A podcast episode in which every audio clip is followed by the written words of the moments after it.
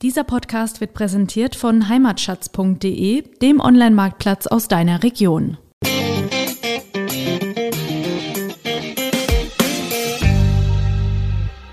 Die Geschmäcker und die Wahrnehmung sind auch individuell verschieden. Man riecht deshalb nicht falsch. Nee, das gibt äh, falsch und richtig gibt sowieso nicht. Ja, also Also bei diesem Thema. Sonst ja, schon.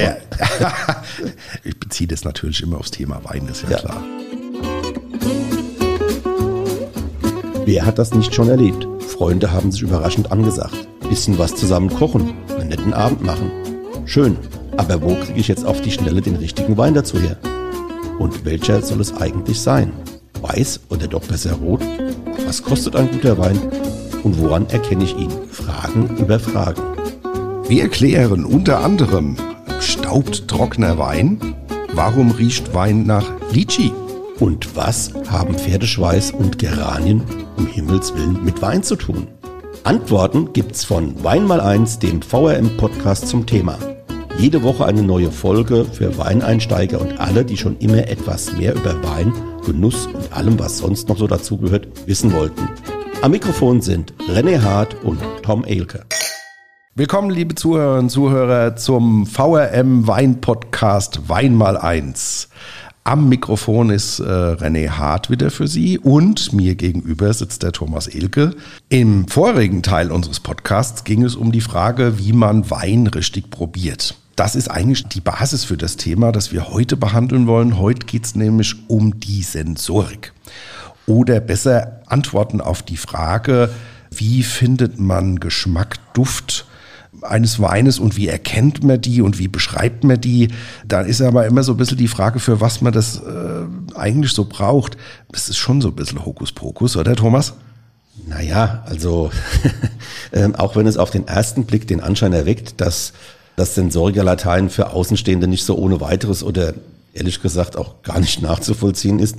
Nein, es ist kein Hokuspokus. Profis betreiben Sensorik, um beispielsweise Weine für Magazine oder bei Prämierungen zu beschreiben und letztlich zu bewerten. Für Laien, ähm, die ein wenig tiefer in die Materie Weingenuss eintauchen wollen und mehr über den Wein wissen wollen, macht das Einüben von sensorischen Fertigkeiten schon Sinn. Es macht auch Spaß und das hatten wir schon mehrfach auch betont, vor allem in Gesellschaft. Wenn man unter gleichgesinnten Weintrinkern ist, ergeben sich bei den sensorischen Verkostungen von Wein in der Regel sehr anregende Gespräche. Ist das jetzt wirklich Schattenmorelle, was ich da bei dem Spätburgunder am Gaumen wahrnehme, oder ist es vielleicht doch Weichselkirsche? Fragen, die Weinkenner umtreiben und sie nicht schlafen lassen. Ganz so schlimm ist es nicht, oder Tom? Ganz so schlimm ist es tatsächlich nicht, aber lauscht der Laie einem Gespräch von Sensorikprofis, dann kann es vorkommen, dass er nur Bahnhof versteht. Auch wenn es in der Sache um Wein geht. Aber wer verbindet denn schon Begriffe wie Pferdeschweiß oder fermentierter Tabak mit Wein? Geht's noch?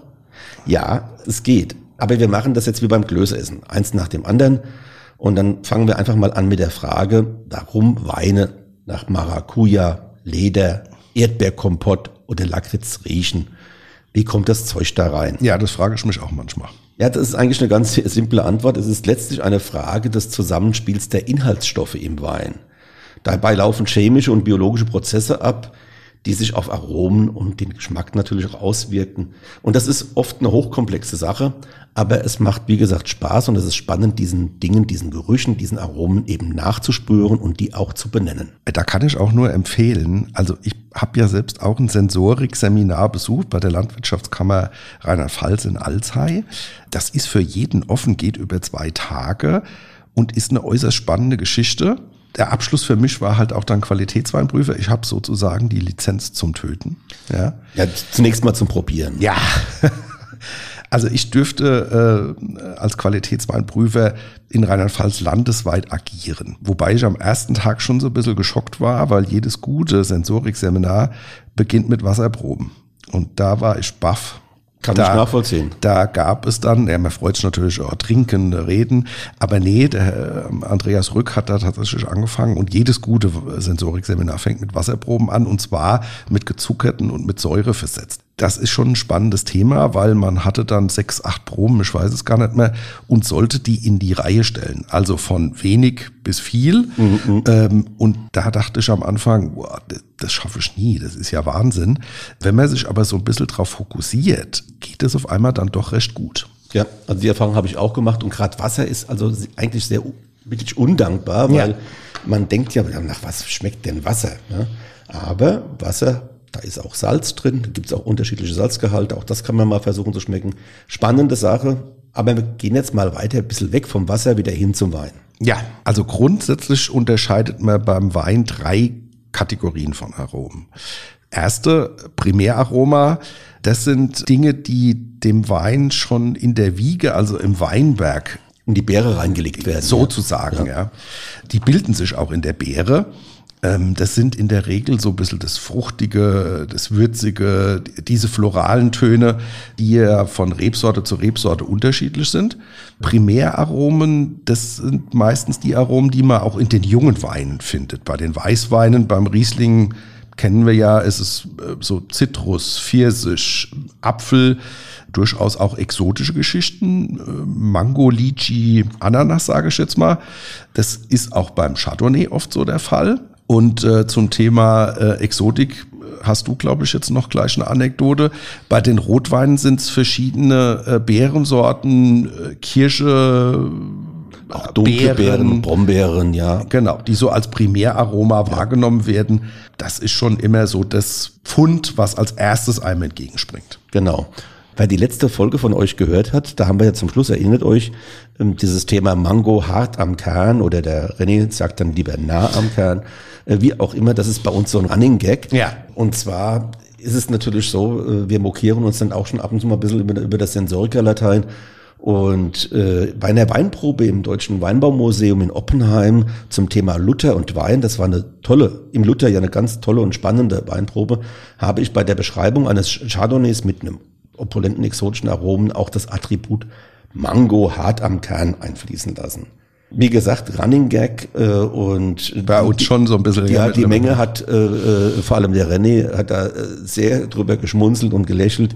Das ist halt einfach eine Sache, Mango schmeckt nach Mango und äh, das ist so wie jemand sagt, ich kann den, ich kenne den Wein, ich schmecke den Weinstock, an dem dieser äh, die Riesling-Traube für diesen Wein gewachsen ist. Also ganz so weit geht's dann doch nicht. Ähm, ja, oder, oder welcher Haarstar vielleicht dagegen gepieselt hat. Genau. Also äh, manche Dinge sind dann einfach übertrieben, beziehungsweise kann man dann tatsächlich nicht rausschmecken. Allerdings möchte ich mal nochmal zu meiner, einer meiner Lieblingsfrüchte, der Litchi, kommen. Litchi ist eine Komponente, also eine, eine Fruchtnote, die bei der exotischen Aromatik von Weinen sogar recht häufig vorkommt. Wer nun in geselliger Runde den Weinkenner geben will, ja, der kann einfach mal so bei einem Wein, von dem er eben die den Eindruck hatte, der hat so was Exotisches, kann er einfach mal sagen, hm, das ist ja Litchi pur. In der aller Regel kommt dann ein zustimmendes Nicken und die Anerkennung im Kreis der, der, der, der Clique oder der Freunde. Jetzt die Frage, warum ist das so?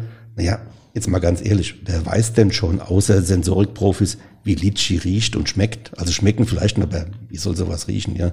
Das heißt, da kann man ganz schön mal den Kenner raushängen lassen und wie gesagt, Litchi passt immer. Das ist ja auch ein immer. Running Gag bei uns, das ja. sagt, Litchi passt immer, da verstummen alle. Ja. Ähm, das, das, ist ja schon so. Ja. Also, Primäraromen haben wir, mhm. Sekundäraromen. Äh, was sind denn Sekundäraromen? Also das sind tatsächlich Sachen, die bei der Gärung des Weins im Keller hinzukommen, ja. entstehen. Da kann der Winzer auch so ein bisschen steuernd eingreifen. Das kann er bei den Primäraromen nicht so ganz. Okay, wie macht er das? Wie kann man da eingreifen? Beispielsweise, indem er bestimmte Hefestämme zusetzt oder den Wein zum Beispiel äh, lange auf, dem, auf der Hefe liegen lässt. Mhm. Äh, typisch Sekundäraromen sind äh, intensive Fruchtnoten, eingekochte Früchte, was wir jetzt nicht so mögen, weil das eigentlich oft, nicht, ne, ja. eigentlich so marmeladig so, ja. ja äh, Holz, Vanille, auf jeden Fall, oft, ja. ja. Aber auch durchaus bei den Burgundern erinnert dich, und das ist auch nochmal ein Tipp, also äh, wenn Litchi oft geht, bei Burgundern, insbesondere bei Grauburgundern, gehen meistens auch nussige Töne. Also da muss man mal ein bisschen drauf achten. Das führt sogar so weit, also diese Sekundäraromen, die, dass die manchmal so animalische Noten annehmen, wie Leder oder Stallgeruch. Zu guter Letzt gibt's dann auch noch Tertiäraromen und die sind im Prinzip eine Frage der Zeit. Das heißt also eine Frage der Lagerung, Lagerzeit. Sie entstehen durch die Art des Ausbaus, aber halt eben auch die Reife, die, die der Wein im Fass oder auch der Flasche eben hat. Und die sind frühestens nach Monaten, aber meistens erst nach Jahren wahrnehmbar. Beispiel für Tertiäraromen wäre Schokolade, Kaffee, Kakao. Das sind so diese Aromen, die man Mokka, ja Mokka, eben, die man beim Rotwein vor allem hat. Aber auch Rauch, Rauch, äh, das ist vor allem ein Aroma, das dann schon eben von dem gerösteten Fass, also von dem getoasteten Fass, vom Holz eben dann in den Wein eingetragen wird. Was wir gar nicht als Beispiel hatten, sind tatsächlich auch Kräuter. Ja. Wo, wo würdest du die einordnen? Sind es A, B oder C? Die Kräuteraromen, die würde ich tatsächlich zu den Primäraromen äh, packen. Also gerade ein frischer Silvaner beispielsweise, frisch abgefüllt, der hat ganz häufig so kräutrige Noten auch, ja. Geht auch bei anderen äh, ähm, Rebsorten, also Beispielsweise Weißburgunder, den habe ich auch schon mal so ein bisschen kräutrig erlebt. Ja, Ähm, das ist äh, ja eben Kennen wir aber, aber deswegen, ich habe mal gefragt, also wir waren manchmal erstaunt.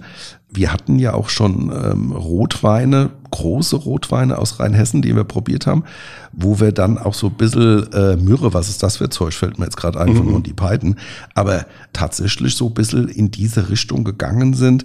Und da würde ich sagen, das kam tatsächlich vom Holz dann Ja, auch. Also wahrscheinlich. es kann sowohl als auch. Beim Silvaner kennt man es bei den Kräutern eher, dass Primäraromen sind. Ja.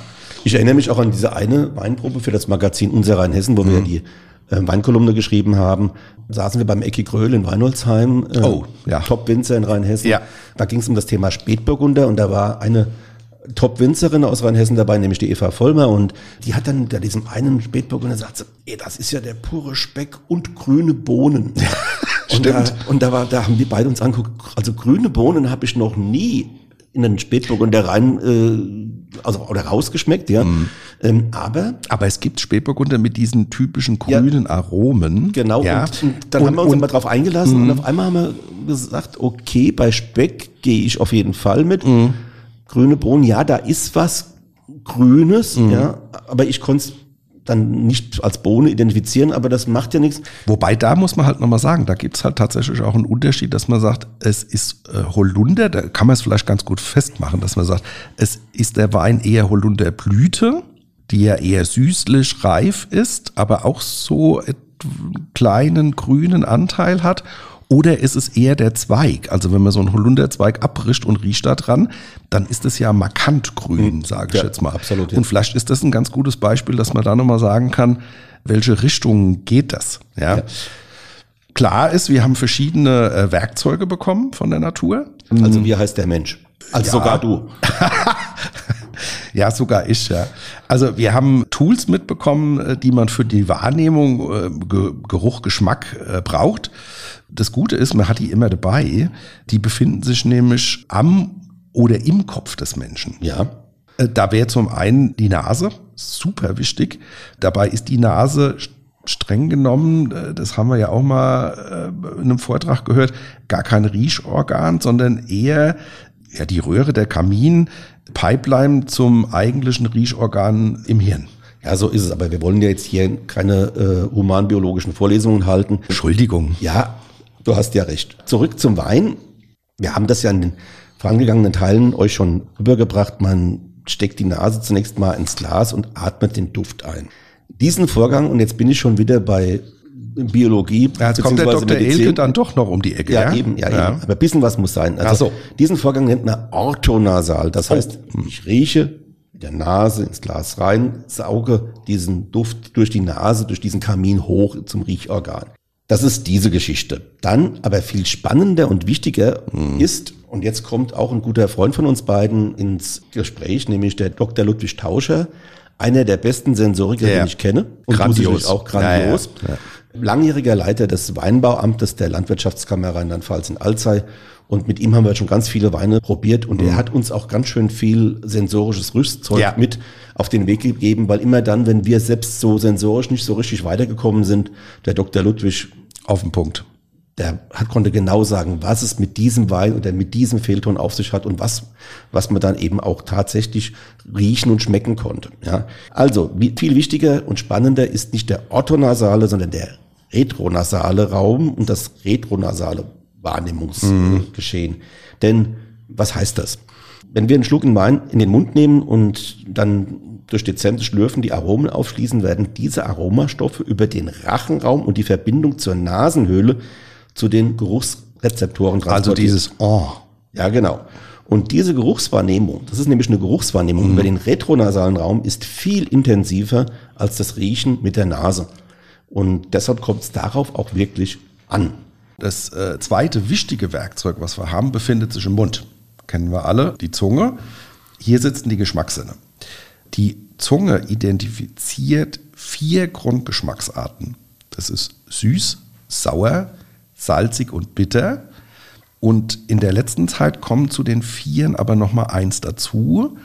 Und das ist Umami. Das kennt man so ein bisschen. Die Japaner kennen das äh, und die Chinesen kennen das schon etwas länger.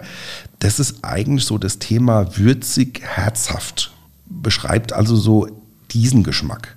Kennt man ja auch vielleicht ganz gut aus der asiatischen Küche. Die sind eh Profis, bei denen ist immer, da wo süß ist, ist auch salzig und umgekehrt. Also die mhm. sind schon so ein bisschen äh, für das Thema. Und Umami ist zum Beispiel in Sellerie, in Parmesan, in Tomaten, in Anchovies. Das beschreibt eigentlich so einen, so einen Wohlgeschmack. Ist eher eine Geschmackstiefe, würde ja. ich sogar vielleicht sagen. Man kann es also, gar nicht so richtig greifen. Äh, nee, genau. Aber deswegen, dieses Umami ist ganz wichtig. Süß-salzig nehmen wir im vorderen Bereich, also mehr so an der Zungenspitze wahr. Sauer an den Rändern und bitter am Zungengrund, also kurz bevor es in den Abgrund geht. Ja, in den Abgrund des Lundes. Im hinteren Bereich ja, des Mundes. Das dürfte der Grund dafür sein, dass Bittertöne im Wein auch schon etwas länger anhalten und wahrgenommen werden. Ich mag die ja sehr und insbesondere, ich bin ja ein großer Bouquet-Weinfreund, ich mag das insbesondere bei den Gewürztraminen. Also das ist oft bei denen zu finden und das ist für mich immer so ein Highlight, weil ich sage, das ist. Ja, ich weiß, ich, dann kommst du immer um die Ecke und sagst, ah, dieses, Bitter, dieses Bittertönchen. Ja, ja, sehr schön. Wir nehmen allerdings auch noch andere Geschmacksstoffe wahr, außer süß, sauer, salzig, bitter und Umami. Fett zum Beispiel. Wobei Fett der Geschmacksverstärker überhaupt gilt. Ja. ja. Ah gut, das Stück Butter hatten wir ja auch schon. Genau, und, äh, genau, da, genau so anderes. ist es. Ja. Und bei der Weinsensorik tauchen dann aber auch noch Begriffe wie Schmelz, Cremigkeit, Kühle oder Schärfer. Die Schärfe kommt, das haben wir in einer anderen Folge gerade gesagt, häufig vom Alkohol, mm, genau. dieses Scharfe des Alkohols. Und dann natürlich auch Würze. Würze, da sind wir wieder bei Kräutern, bei vegetativen Noten, bei floralen Noten mm. auch. Und natürlich auch das, was den Gewürztraminer so ausmacht, ja, darum heißt er ja auch so. Ja. ja gut, und das kann man alles beschreiben. Wobei bei diesen Begriffen wie Schmelz, Cremigkeit, kühle Schärfe, Würze und so weiter, das ist eher nicht so das Thema Geschmack, sondern das ist eher so Tast und Temperatur. Ja. Ganz klar. Äh, mir fällt da gerade noch was ein, ähm, bevor wir jetzt in die Praxis gehen. Sensorikseminar, habe ich vorhin schon mal erzählt, habe ich ja gemacht beim Andreas Rück. Also kann mhm. sich jeder auch einbuchen, dauert zwei Tage.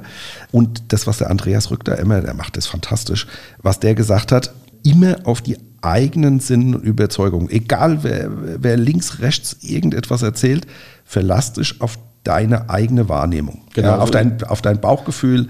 Und dann hat er ein ganz sensationelles Beispiel beigefügt.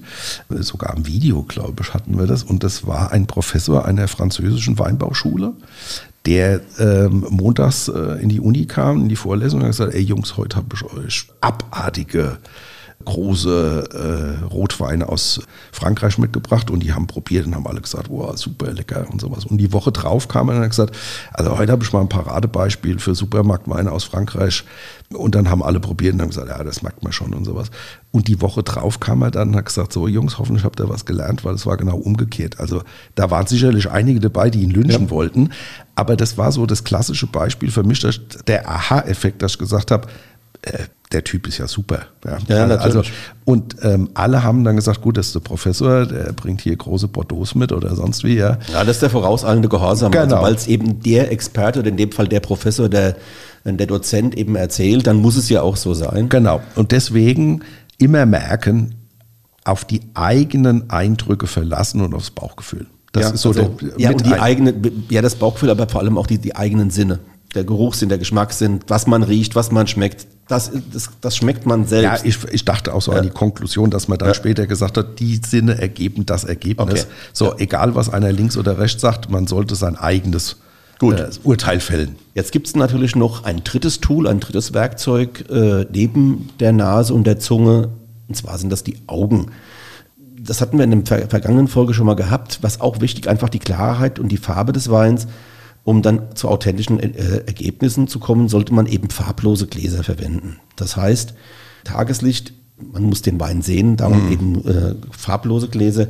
Und auch Tageslicht äh, ist besser als Kunstlicht, wenn man also jetzt bei Weine mal so von der Optik her bewerten will. Aber Obacht, so grelles Sonnenlicht ist wieder nicht so gut. Wenn man die Farbe eines Weins beschreiben will oder erkennen will, ist ein heller Hintergrund sehr hilfreich. Beispielsweise eine weiße Wand, ein Blatt Papier oder eben eine weiße Tischdecke. Ja. Gut. Aber das soll es dann jetzt aber auch schon mit der humanbiologischen Theorie gewesen sein. Die ist jetzt Gott sei Dank vorbei. Jetzt kommen wir tatsächlich. Und jetzt zur Praxis. Genau. Natürlich sagen die Leute vielleicht jetzt die Zuhörerinnen und Zuhörer, dass sie sagen, ja prima, jetzt weiß ich zwar, wie das funktioniert, ich habe trotzdem gar keinen Schimmer, äh, nachgerade keinen blassen Schimmer, wie ich Weine sensorisch analysieren und beschreiben soll. Ja, äh, da haben wir einen guten Tipp. Auch das lässt sich trainieren. Genau. Trinken, trinken, trinken, riechen, riechen, riechen und so weiter. Fangen wir vielleicht mal mit dem Riechen an. Es ist wohl der wohl so am stärksten degenerierte Sinn beim Menschen, vor allem bei Menschen in den westlichen Industrienationen. Wer weiß denn in unserer von Geschmacksverstärkern, Duftstoffen, Emulgatoren und anderen Zusätzen bestimmten Zivilisation noch, wie Lebensmittel, Obst, Gemüse und so weiter in Natura riechen und schmecken? Wie riecht denn ein Schmorbraten mit dunkler Soße? Und wie riecht so ein scharf angebratenes Steak? Wie, wie, wie duftet ein Blumenkohlauflauf? Oh, das ist meistens sehr, ist, sehr ja, intensiv. Natürlich, aber auch da äh, äh, muss ja, man klar. sagen, nicht jeder erkennt das. Ja. Und gehen wir mal aus der Küche raus, gehen wir mal so ein bisschen in die Natur, der Wahrnehmung der gesamten Umwelt. Also wie riecht beispielsweise Erde nach einem Regen? Ja? Wie, wie, wie riecht das Laub der Bäume im Wald? Also wenn es im Herbst runterfällt, mhm. wie riecht das? Was ist, was nehme ich da wahr? Wie riecht so ein, so ein zersägter Baumstamm, ja, und, und wie eine gemähte Wiese? Also wie fermentiert der Tabak, all das sollte man sich mal vergegenwärtigen. Einfach bewusst mit Augen, Ohren, aber vor allem Nase durch die Welt gehen. Ich glaube, so, da ist also die Kernaussage ist da Aufmerksamkeit. Richtig. Das ist ja auch sehr populär und ist auch eigentlich sehr gesund, dass man bewusst und aufmerksam alle Dinge wahrnimmt. Also nicht nur sieht, riecht, schmeckt, also sensorisch die Umwelt bewusst wahrnehmen, Gerüche und Geschmäcke in sich aufsaugen und abspeichern. Das ist schon mal Lektion 1. Damit ist man schon mal ganz gut unterwegs.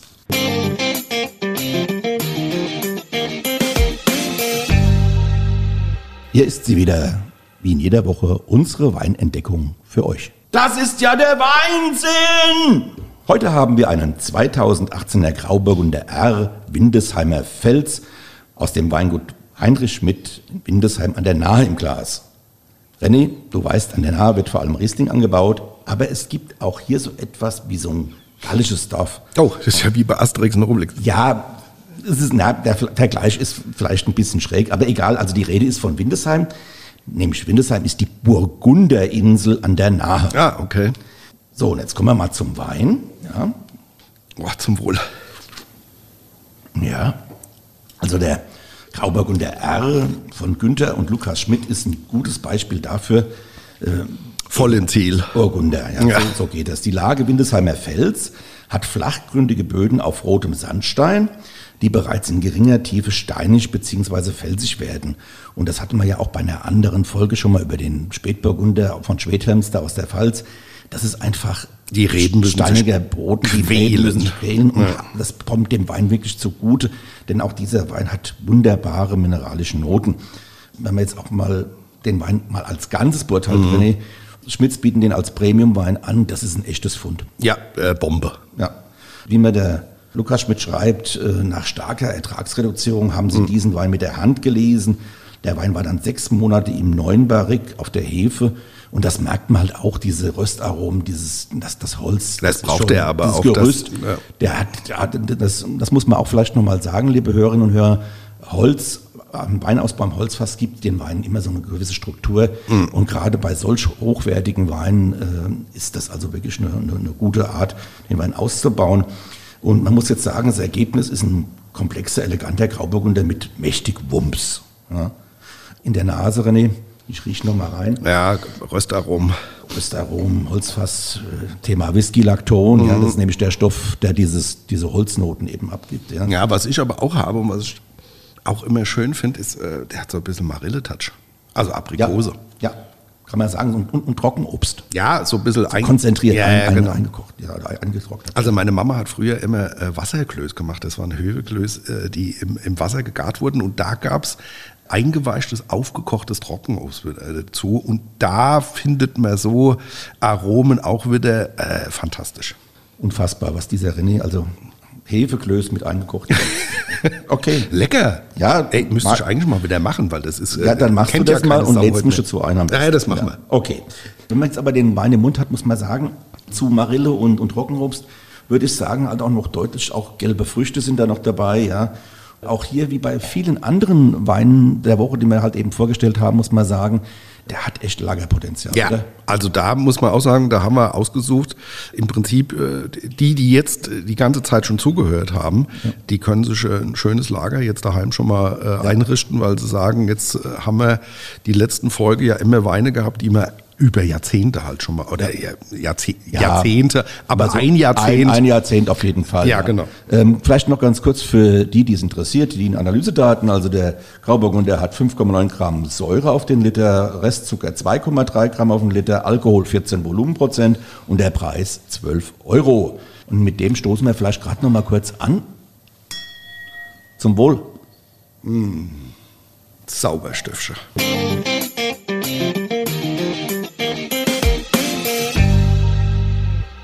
Möchte jetzt hier mal so wieder mal auf einen kleinen Nebenweg beschreiten. Ähm, mein Neffe Christian, der hat in Geisenheim Getränketechnologie studiert und Teil des Studiums ist auch die Weinsensorik. Und um den Geruchssinn zu schulen, hat Christian sich Aromensets bestellt. Die gibt es von Anbietern wie Lené, Aromabar oder auch Aromaster. Dabei gibt es allerdings nicht nur Sets mit den Aromen von Weiß- und Rotweinen, sondern eben auch von Fehltönen im Wein. Und das ist sehr spannend. Beim familieninternen Riech-Battle hat der alte Onkel, also ich, ganz passabel abgeschnitten. Es ist allerdings gar nicht so einfach, die Nummer. Nämlich, jetzt renne ich mal ehrlich, prägnante Fehltöne wie Böxer, flüchtige Säure und Geranienton, da wirst du mir zustimmen, die sind ja noch gut äh, zu erkennen. Ja. Aber es gibt natürlich auch so dezentere Varianten. Wie auch immer, die Aromensets eignen sich, und jetzt wieder die Botschaft an euch draußen, liebe Hörerinnen und Hörer, die eignen sich wirklich gut, um den Geruchssinn zu schulen. Der Nachteil ist so ein bisschen der Preis. Also für eine große Aromabar mit 60 Duftflakons muss man schon mal so 300 Euro hinblättern. Schnupperdosen gibt es zwar schon für rund 15 Euro, aber sie enthalten halt auch nur drei Flakons, sprich Düfte. Ja, wobei gibt's auch in kleineren Varianten mit, äh, mit 30 äh, Flakons. Da haben wir schon ganz lustige Abende mit äh, Freunden verbracht, was wir dabei entdeckt haben und, und äh, also was da ganz witzig war, da sind Leute dabei, die noch gar nicht so viel Begegnung mit Wein hatten. Und an dem Abend hat sich herausgestellt, dass das super Sensoriker sind. Ja. Also die haben eins nach dem anderen und das Witzige ist ja, man hat nicht nur einen Duft, den man ins Wasser geben kann, sondern man kann die Düfte auch mischen. Ja. Und dann wird es natürlich spannend, dass das jeder erkennt. Fand ich schon teilweise äh, der Wahnsinn, was die da ja. wahrgenommen haben. Nach der Aromabar kommt die Lektion 2. Wer also so viel Geld nicht ausgeben will, der kann sich typische Gerüche und Aromen auch selbst basteln. Das stimmt. Da setzt man beispielsweise einen Weißwein in separaten Gläsern mit Früchten wie Zitrone, Ananas, Äpfel, Honig, Pilzen oder Gras an. Bei Rotweinen bieten sich Erdbeeren, Dörrobst, schwarze Johannisbeeren, Kirsche, Vanille, Eichenholz oder Kaffee, Kakao, Mokka, den, das ist eine Note, die der René so gern hat, und wichtig ist einfach, dass die als Basis verwendende Weine sollten einfach in, in der Qualität sein und auch möglichst dezent in Aromatik und Geschmack sein. Also beim Weißwein würde ich da vielleicht einen Silvaner nehmen und beim Rotwein einen Basisportugieser. Hm. Ja, äh, wobei man das durchaus auch finde ich, äh, wenn man es geschickt macht, dürfte es auch mit Wasser Es geht, gehen. es geht auch mit Wasser, natürlich. Aber äh, durch den Alkohol, sag ich mal, im Wein. aber man will ja die ja, Weinnoten nur mit drin haben. Ja? Ja, genau. Äh, wobei, da fällt mir noch was ein, schönes Geschenk zu dem Thema sind sicherlich auch diese äh, schwarzen Blind-Tasting-Gläser. Also das sind Weingläser, die voll schwarz sind, also man sieht den Inhalt nicht. Und das macht einem schon so ein bisschen äh, kirre. Ähm, findet man auch oft beim Roten Hang in Nierstein bei dem äh, Event im Juni hatten sie das auch mal angeboten. Finde ich eine spannende Beim Geschichte. Weinforum, äh, Ach, genau, Weinforum da in stehen sie auch, auch immer. immer, Äh, Also gibt es für kleines Geld und ist ein äh, tolles Erlebnis. Das ist selbst für Profis äh, schwierig, dann äh, das zu erkennen. Man lässt sich total irritieren. Ja, also Manche- man kann Rot von Weiß kaum unterscheiden. Richtig. Und es gibt ja auch ein Weingut, Allendorf, die das seit Jahren betreiben, glaube ich. Das habe ich jetzt schon ein paar Mal gesehen. Ich habe es selbst noch nicht, dass der ganze Raum in ein anderes Licht getaucht wird. Ja, das macht aber, das machen verschiedene Weingüter. Das machen mittlerweile ganz viele. Also wer es auch in Rheinhessen ziemlich weit vorne ist und zuerst gemacht hat, war das Weingut Dr. Dr. Hinkel in Framersheim. Ah, genau. Die machen Aroma und, na, wie nennen sie das? Farbweinproben, Lichtweinproben. Ja, und da, das ist schon ein interessantes Thema. Deswegen nochmal der Tipp: Diese äh, schwarzen Gläser kosten nicht viel, da kann man auch sehr viel Spaß mit haben und Ja. kann mal einen Abend mit Freunden bestreiten. Und der zweite Tipp, wenn Sie in der Weinanbaugegend unterwegs sind und wenn es ein Weingut gibt, das diese Farbweinproben oder diese Lichtweinproben veranstaltet, beispielsweise Dr. Hinkel in Frammersheim, da sollte man mal dran teilnehmen. Das ist wirklich total irre, wie ein Wein schmeckt, wenn auf einmal das Licht wechselt von blau in rot oder von rot in grün und so weiter. Tolle Geschichte. Ich möchte jetzt an der Stelle vielleicht gerade noch ganz kurz einflechten. Ich habe ja vorhin bei unserem dritten Tool gesagt, die Augen, die Weingläser sollten farblos sein, damit man die Farbe beschreiben kann. Das gilt auch weiterhin.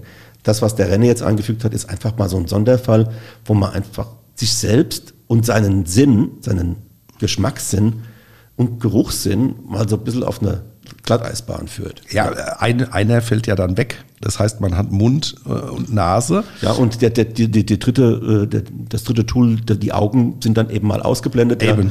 Ja. Äh, aber für den Normalfall sagt man, gilt natürlich schon Wein bitte aus, aus farblosen Gläsern. Ja, wir wären bei Lektion 3 mittlerweile angekommen, wenn ich das richtig sehe. So wie man die Nase nämlich schulen und trainieren kann, geht das auch mit der Zunge. Hier kann man, der René hat es ja vorhin schon von seinen eigenen ähm, Prüfergebnissen bei der Landwirtschaftskammer berichtet. Man kann Süße und Säure empfinden mittels Zucker oder Zitronensäurelösung in Wein oder Wasser testen. Ja, da geht also auch, da reicht Wasser, da muss man jetzt nicht Wein Nein, nehmen. das ist lang, dicke und äh, Säure, dass man, wenn man sagt, wie, wie kriege ich denn Säure? Es gibt ja manchmal diese, diese, äh, diese Zitronensäure gibt es zu kaufen. Ja, die, diese, die, die sind ja auch so in dieser Zitronenform. Ja, genau. Ja, weißt du, was ich meine? Ja, ich weiß, ja, diese- und, und da kann man so ein paar Tropfen dann steigern immer im Wasser. Also Ja. man kann das relativ. Genau. Äh, Also die, die, die Dosierung müsste man steigern. Man kann es versuchen. also bitte jetzt kein Essig oder sowas Ja, nehmen. nee, Essig wäre wär blöd, aber Zitronensäure ist ganz gut. Oder Zitronensaft. Ja, geht auch. Und zwar in verschiedenen Dosierungen. Mhm. Genau. Erstmal aufsteigend, ja. Und dann kann man ja auch jemand aus dem Haushalt bitten, das mal so ein bisschen durcheinander zu stellen, die Gläser. Genau. Die müssten aber schon irgendwie gekennzeichnet sein, um dann halt eben rauszukriegen, habe ich das richtig geschmeckt oder nicht. Ah, den gibt man Nummern, ganz einfach. Genau, ja. Also wie gesagt, äh, da kann man ganz, ganz viel äh, auch selbst basteln. Ah, du wolltest, glaube ich, aber noch was sagen. Äh, Fachmagazin Wein Plus, die haben doch, glaube ich, da auch eine Anleitung. Ja, also äh, das Fachmagazin Wein Plus hat da eine tolle Anleitung, Versuchsanleitung auf ihrer Homepage. Da kann man ruhig mal reinschauen, weil nämlich äh, da ist dann nochmal genau beschrieben, mit wie viel Gramm und Milliliter und, und so weiter und so fort.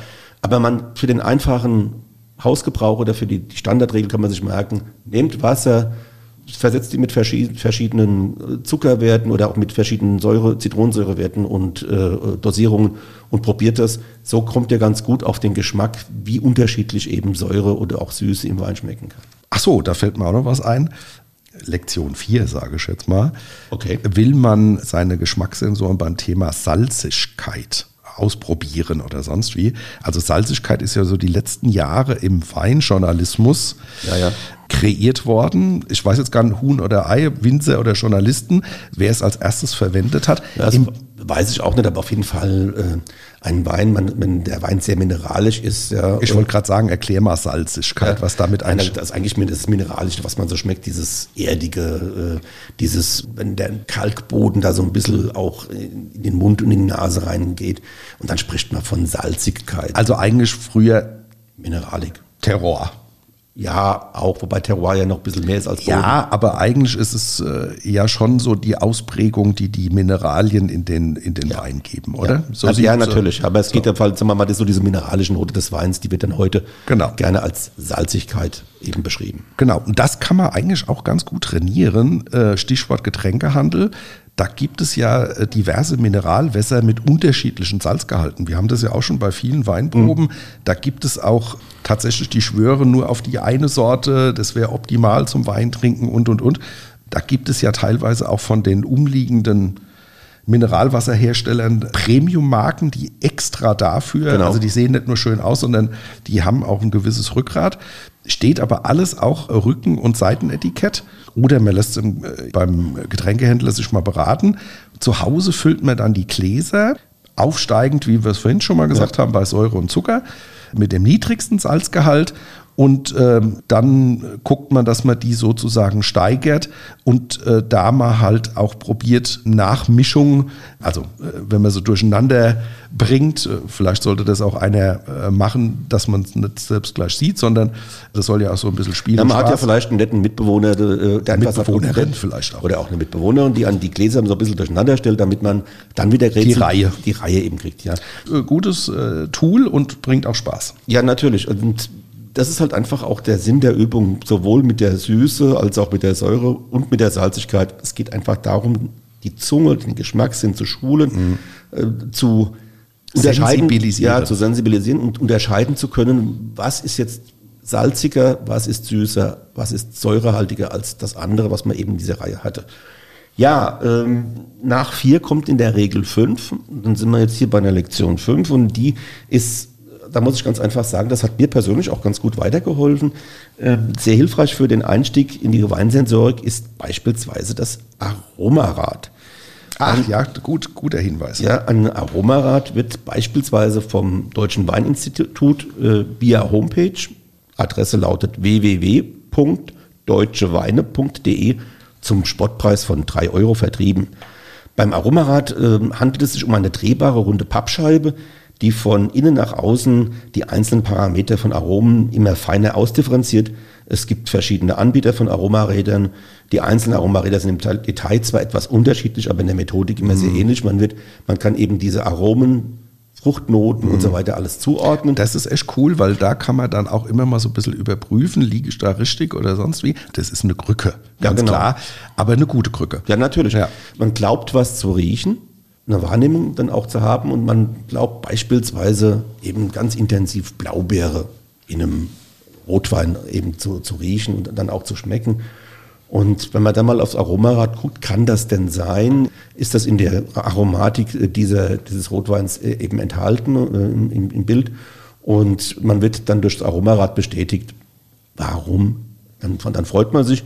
Und wenn es nicht so ist, ist es auch nicht schlimm. Die Geschmäcker und die Wahrnehmungen sind auch individuell verschieden. Man riecht deshalb nicht falsch. Nee, das gibt äh, falsch und richtig gibt es sowieso nicht. Ja, also also das, bei diesem Thema. Ja, ja. ich beziehe das natürlich immer aufs Thema Wein, ist ja, ja, klar. Aber am Ende muss man einfach sagen, gilt auch hier, die Übung macht den Meister. Das heißt also fleißig trainieren und Mango hart am Kern nicht vergessen. Also ich will es nochmal kurz zusammenfassen, was wir heute hatten. Das war ganz schön viel und ich finde, Sensorik ist auch ein tolles Thema. Wir hatten die verschiedenen Aromen. Sie erinnern sich, wir hatten Primäraromen, Sekundär- und Tertiäraromen. Wir hatten die Werkzeuge, ähm, ich sag mal, die, die, die wichtigsten Schlürfen und retronasaler Raum, also Mund, Nase, diese Kombination, äh, gutes Thema. Dann hatten wir bisschen mehr Aufmerksamkeit. Das wird uns allen, glaube ich, nicht schaden. Auch so ein bisschen die Umwelt und die Gerüche ein bisschen wahrnehmen. Bewusst wahrnehmen. Bewusst mal wahrnehmen. bewusst durch den Wald gehen, mal riechen, wie riecht es da. Und dann hatten wir das Thema üben, üben, üben, sprich trinken, trinken, trinken. Und das muss ja nicht immer ausarten, aber wenn man dann jetzt sagt, äh, man nimmt sich vielleicht auch mal ein Thema, was ganz witzig ist, dass man sagt, man nimmt mal drei Weißweinsorten, am besten in gleicher äh, Qualität, dass man eine Stufe Qualitätswein nimmt und nimmt drei verschiedene Sorten und versucht mal da die wichtigsten Aspekte herauszuarbeiten. Und dann hat man schon wieder so eine Eselsbrücke, dass man sagt, ja, der Riesling, das ist eher so ein Zitronen-, Apfel-, Pfirsich-Typ und, und, und. Also probieren, ausprobieren und so ein bisschen sich dran erinnern, was wir erzählt haben. Ich darf mich bedanken, es war alles gut. War eine schöne Sendung, hat Spaß gemacht. Tom, ja, ich äh, muss auch sagen, äh, war eine tolle Sache heute wieder. Vielleicht ein bisschen komplex, vielleicht auch in dem einen oder anderen Punkt ein bisschen, ein bisschen kompliziert nachzuvollziehen. Aber wir haben ja die Praxistipps, die Lektionen gegeben, wie man sich Salzigkeit, Süße, Säure auch selbst erarbeiten kann. Und ich hoffe, ihr habt da einiges mitgenommen heute. Mir hat es auch Spaß gemacht. Bevor wir jetzt Tschüss sagen, wir beide, noch wie bei jedem Mal der Hinweis, wenn ihr Fragen und Anregungen habt, Dafür gibt es einen E-Mail-Kanal und eine Adresse und die heißt weinmal1.vrm.de. Und der René sagt jetzt noch schnell, wie, mit was geht es denn eigentlich nächste Woche weiter? Nächste Woche, wir haben ja jetzt so ein kleines Grundgerüst. Nächste Woche äh, geht es nämlich um das Thema die Geschmacksrichtung. Ähm, da ist so der Überbegriff staubt trockener Wein oder wie süß soll es denn sein? So ist so ein bisschen die Kernfrage. Aha. Ich freue mich tierisch. Das wird auch wieder lustig. Das ist sehr nah an der Praxis. Vielen Dank, äh, Gude, liebe Zuhörer. Gute Tom. Bis nächste Woche. Gute René. Das war die heutige Ausgabe vom Weinpodcast Wein mal eins der VAM.